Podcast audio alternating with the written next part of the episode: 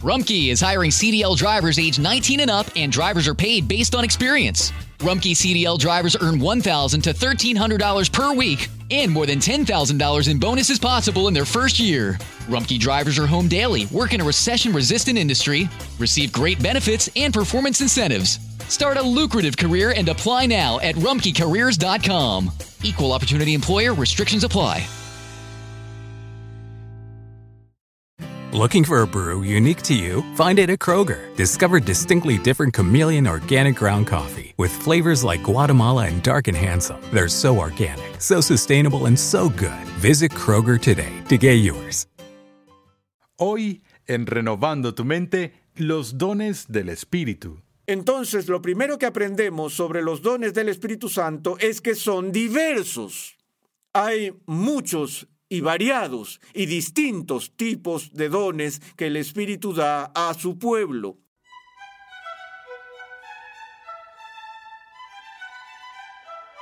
Bienvenidos una vez más a Renovando tu Mente con el Dr. R.C. Sproul. Continuamos con esta serie de enseñanza de 60 edificantes lecciones que hemos titulado Fundamentos, un panorama general de la teología sistemática. En esta serie el Dr. Sproul nos muestra que las verdades de la Escritura se relacionan entre sí en perfecta armonía. El movimiento carismático ha tenido un gran impacto en el protestantismo y el catolicismo. El tema de las lenguas y la temática más amplia de los dones del Espíritu se han convertido en áreas de interés popular y académico. La Biblia enseña que Cristo ha dado a la Iglesia los dones del Espíritu Santo para edificar y fortalecer todo el cuerpo. Acompáñame al salón de clases a escuchar al Dr. R.C. Sproul mientras explora los diferentes puntos de vista respecto a los dones espirituales y examina la validez de los mismos en el contexto de nuestros días. En nuestro primer segmento de nuestro estudio de la persona y obra del Espíritu Santo mencioné que ha habido más libros escritos en los últimos 50 años respecto al Espíritu Santo de lo que se han escrito en toda la historia de la Iglesia cristiana hasta este momento. Y en su mayoría la razón de esa eh, plétora de publicaciones ha sido el impacto del movimiento carismático.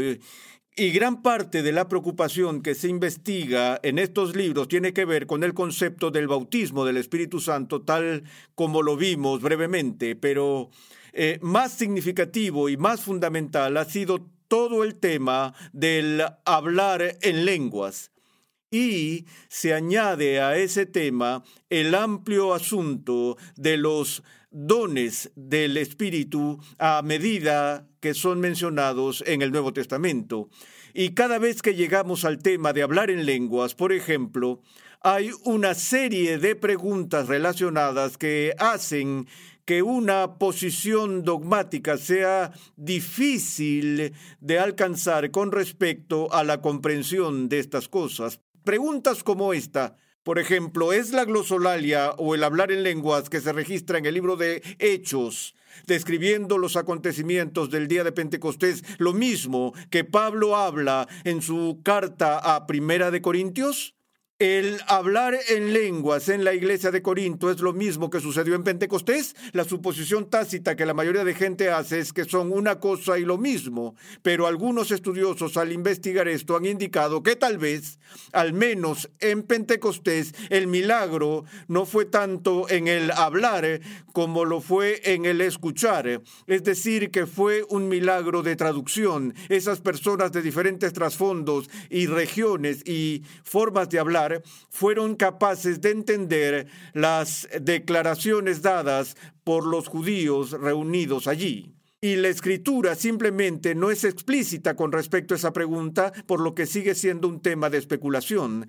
La segunda pregunta que se asocia con las lenguas particularmente es que eh, si este fenómeno que ocurrió en el siglo I eh, fue diseñado por Dios para continuar a lo largo de la historia cristiana. Y uno de los problemas que encontramos hasta este momento es la evidencia extremadamente escasa de cualquier continuidad de la manifestación de lenguas desde el primer siglo hasta el siglo XX. Si vemos los anales de la historia de la Iglesia, encontramos un silencio profundo con respecto a este asunto.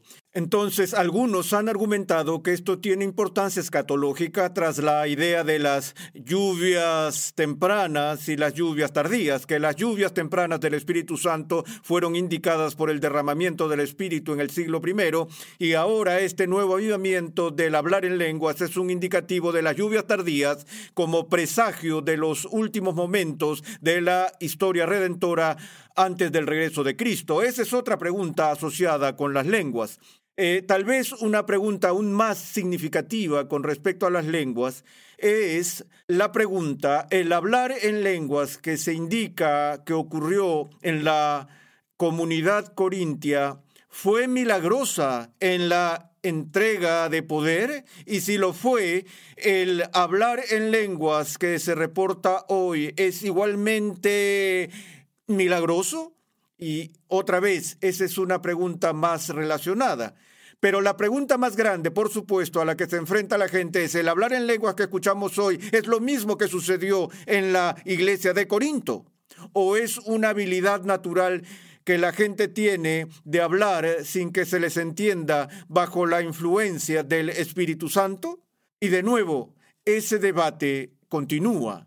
Y más allá de eso, como ya he mencionado, este tema de hablar en lenguas es un indicador necesario de que uno está siendo bautizado en el Espíritu Santo? Bueno, volvamos nuestra atención a lo que el Nuevo Testamento dice sobre estos asuntos. Así como la eh, eh, reflexión más extensa de la persona y obra del Espíritu Santo que tenemos en general, la tenemos en el discurso del aposento alto registrado en el Evangelio de Juan capítulo 14, 15, 16 y 17 Así, el debate más largo que tenemos de los dones del Espíritu eh, podemos encontrarlo en la primera carta de Pablo a los Corintios, en los capítulos 12, 13 y 14. Menciono esto solo para señalar de paso que uno de los capítulos más populares en toda la Biblia es 1 Corintios 13 al cual llamamos el capítulo del amor. Pero tenemos que entender que el contexto del discurso de Pablo sobre la supremacía del amor está en el mismo medio de su análisis sobre el papel de los dones espirituales. Observe cómo 1 Corintios 13 inicia si yo hablara lenguas humanas y angélicas, pero no tengo amor y todo lo demás, entonces es parte de este discurso más amplio que empieza en el capítulo 12 donde Pablo en el capítulo 12 de 1 Corintios, versículo 1, empieza diciendo estas palabras. En cuanto a los dones espirituales, no quiero, hermanos, que seáis ignorantes. Esa es la primera expresión apostólica aquí, es que su deseo de que el pueblo de Dios sea conocedor de estas cosas y no esté actuando y comportándose con los dones del Espíritu de tal manera que demuestre ignorancia. Obviamente, cuando leemos 1 Corintios, sabemos que la iglesia de Corinto era una de las iglesias más cargadas de problemas que Pablo trató en su ministerio. Hubo todo tipo de disputas internas y formas de mal comportamiento que provocó al menos dos cartas apostólicas que llegaron en gran parte como reproche y amonestación para corregir a la gente de los abusos de los dones que habían recibido. Y también es interesante para mí que si vas a finales del siglo I y lees la carta de Clemente a la comunidad corintia, Clemente siendo el obispo de Roma principios de siglo, él está frustrado porque estos problemas continúan en la comunidad corintia. Y en su carta recuerda a los corintios la instrucción apostólica original que habían recibido de Pablo. Pero Pablo dice que espera, que desea que el pueblo no sea ignorante. Él dijo, sabéis que cuando erais paganos, de una manera u otra, erais arrastrados hacia los ídolos mudos. Por tanto, os hago saber que nadie hablando por el Espíritu de Dios dice Jesús es anatema y nadie puede decir Jesús es el Señor excepto por el Espíritu Santo. Aquí está su primera porción de instrucción de los dones.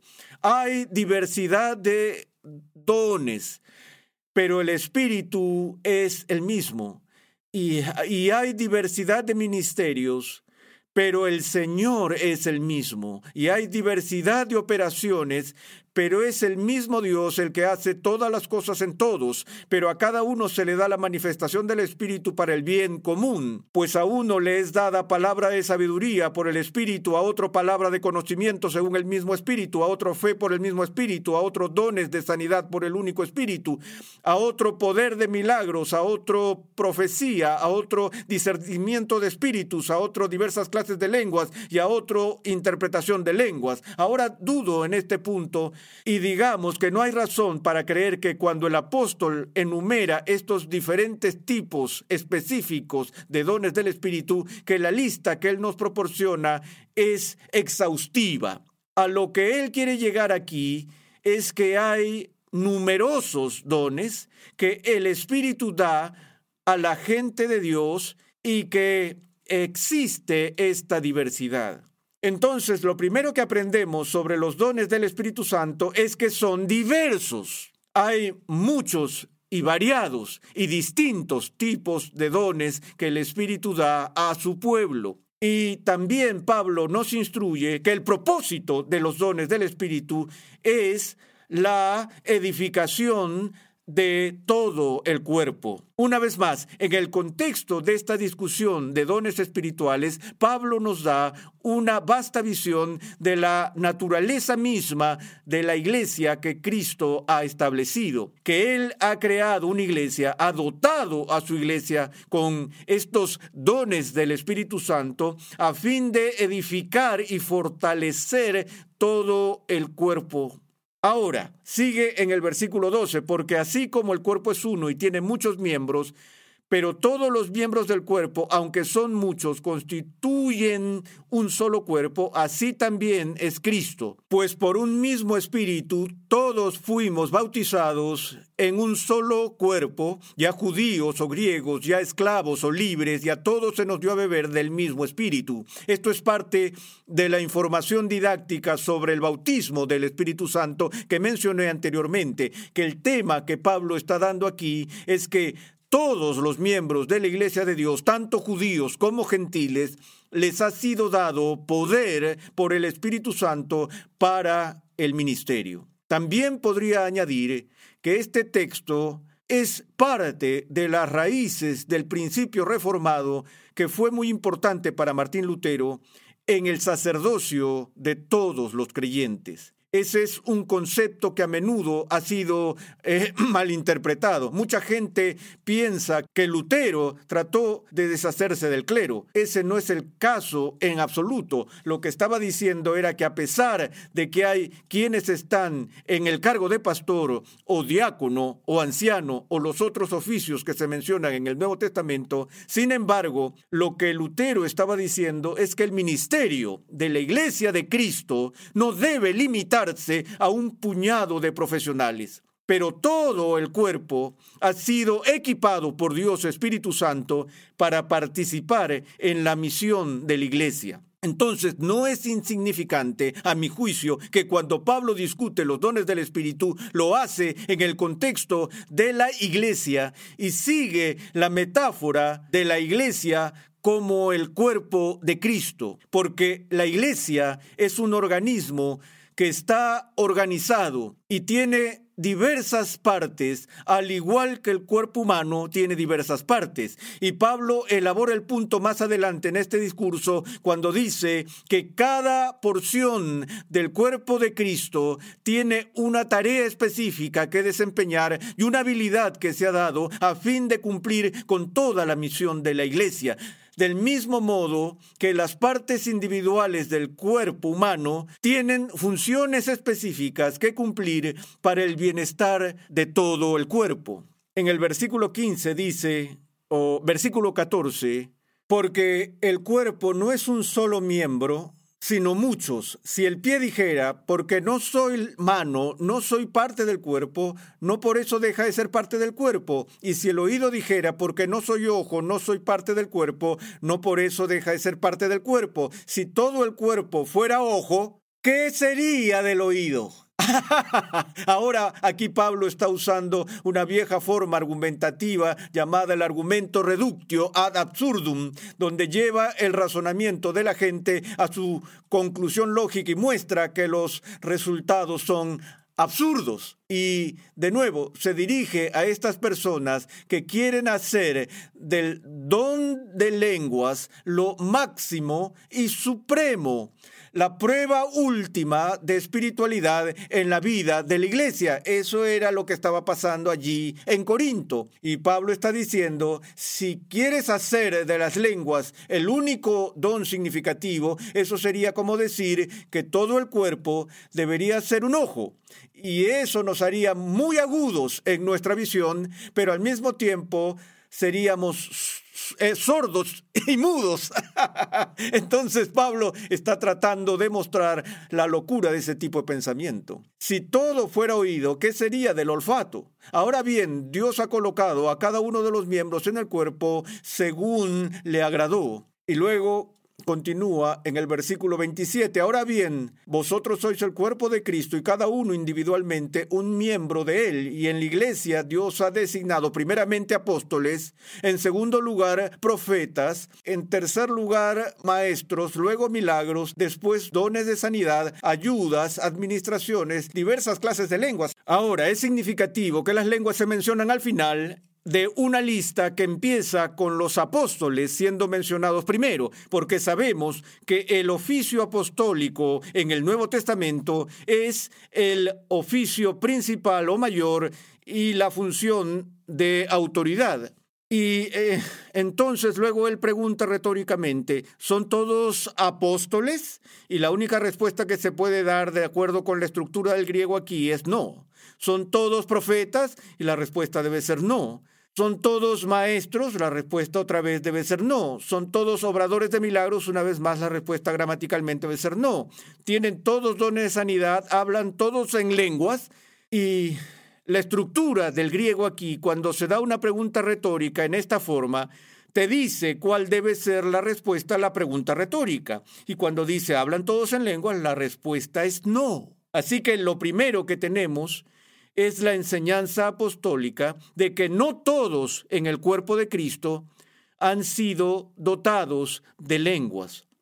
Aunque Pablo más tarde expresa su deseo apostólico, eh, de nuevo, a modo de argumento ad hominem, él dice, deseo que todo el mundo hable en lenguas, pero eso es contrario a su declaración, por supuesto, de que no todo el mundo hable en lenguas, o incluso debe hablar en lenguas.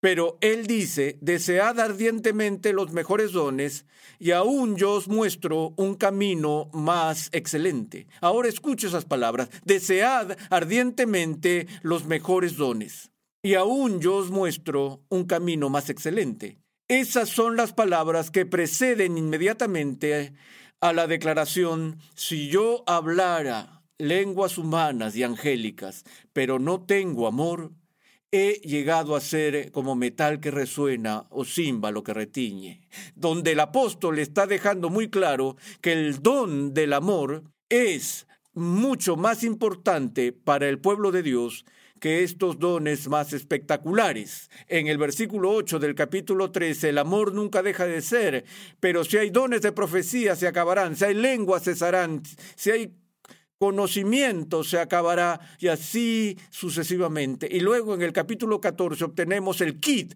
de su instrucción, capítulo 14. Procurad alcanzar el amor, pero también desead ardientemente los dones espirituales, sobre todo que profeticéis.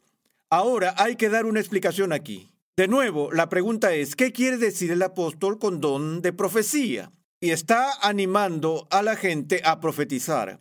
Está usando el término profecía en el sentido específico de ser un agente de revelación como lo fueron los profetas del Antiguo Testamento o lo fueron los apóstoles del Nuevo Testamento. No lo creo y la gran mayoría de los comentarios del Nuevo Testamento creo estarían de acuerdo aquí en que cuando Pablo está alentando a la gente a profetizar, se refiere a poder articular y comunicar verbalmente la verdad de Dios que cuando el predicador predica, cuando el cristiano individual da testimonio de su fe, comunicando la fe, esa es una acción profética, no en el sentido de hablar como autor de las escrituras o dar nueva revelación a la comunidad de Dios como lo hicieron los profetas del Antiguo Testamento, o incluso tiene una referencia primaria a las predicciones futuras. Hacemos la distinción sobre el don profético, incluso en el Antiguo Testamento,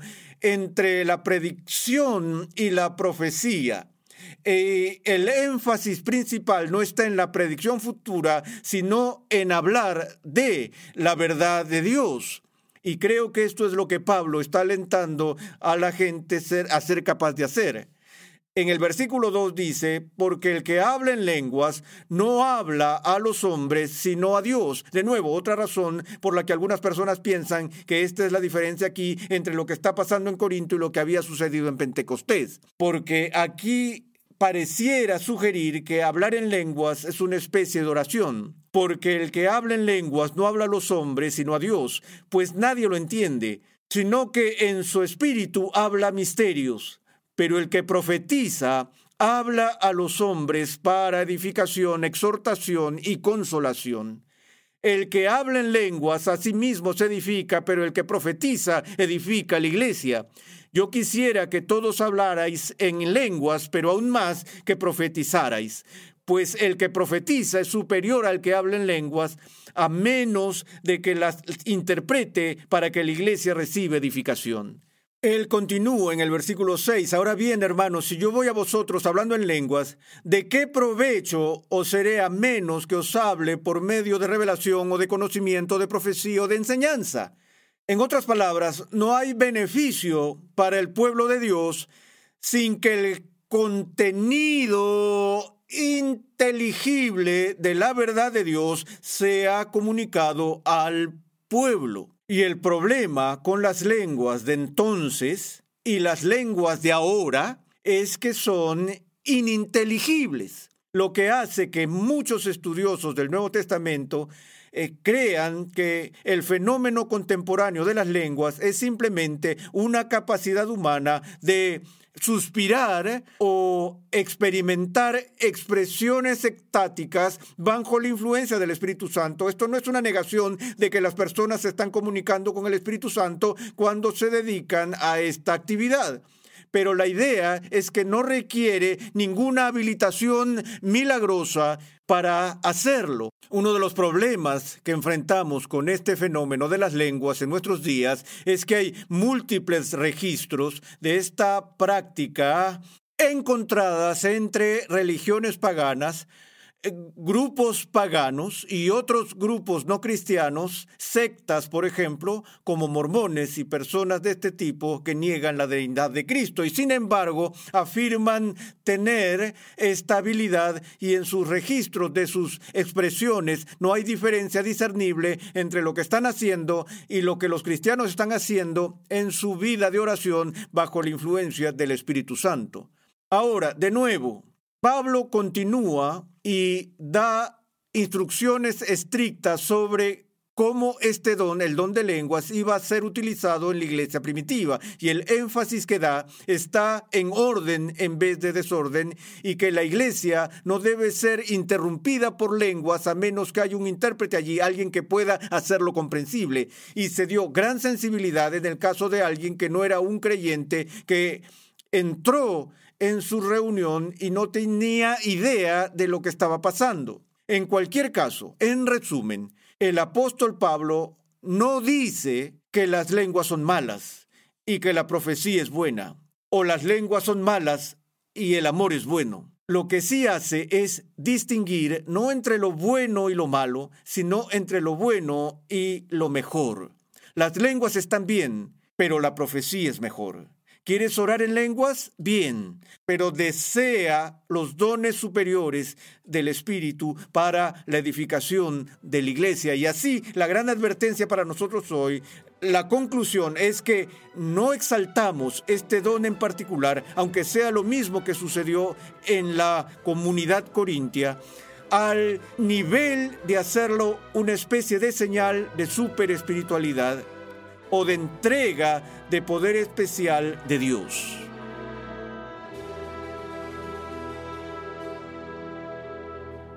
Estás en sintonía de Renovando tu Mente con el Dr. Arcis Pro. Te invitamos a visitar nuestra página web renovandotumente.org, donde podrás solicitar gratuitamente la guía de estudio de esta nueva serie. La Biblia de Estudio de la Reforma cuenta con más de un millón de palabras de explicaciones versículo por versículo y temáticas con la colaboración de 75 distinguidos pastores y teólogos de alrededor del mundo, liderados por el Dr. Arcis Sproul. Adquiérela hoy mismo. Para más información visita la página web bibliadeestudiodelareforma.com. El objetivo principal del Espíritu Santo es aplicar el Evangelio de tal manera que se cumpla la voluntad de Dios.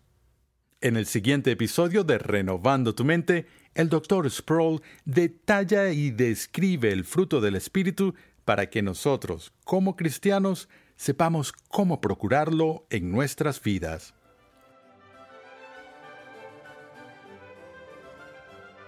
Renovando tu mente es una producción de los Ministerios Ligonier la confraternidad de enseñanza del Dr. R.C. Sproul.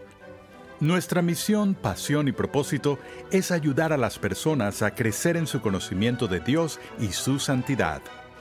Nuestra programación es posible gracias al generoso apoyo en oración y financiero de cristianos alrededor del mundo. Para hacer tu donación, por favor visita nuestra página web renovandotumente.org. Para contactarnos, por favor, envíanos un correo electrónico a programa arroba renovandotumente.org con tus preguntas, testimonios y comentarios. Sintonízanos nuevamente en esta misma emisora y en este mismo horario y únete a nuestra gran comunidad virtual en las redes sociales.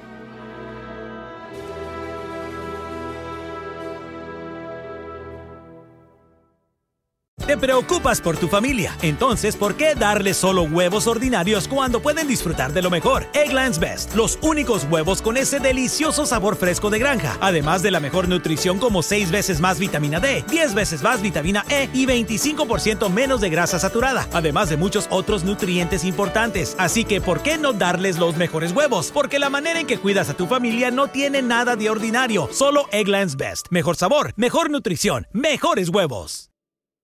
Hello, beautiful. I'm Amy Errett, founder of Madison Reed, a hair color company I named after my daughter. Experience gorgeous, lasting, high quality hair color made with ingredients you could feel good about, with consistent results every time. It's easy to find your perfect shade. Book a complimentary video hair color consultation with a licensed colorist on madison reed.com and get 10% off plus free shipping on your first color kit. Use code RADIO10. That's code RADIO10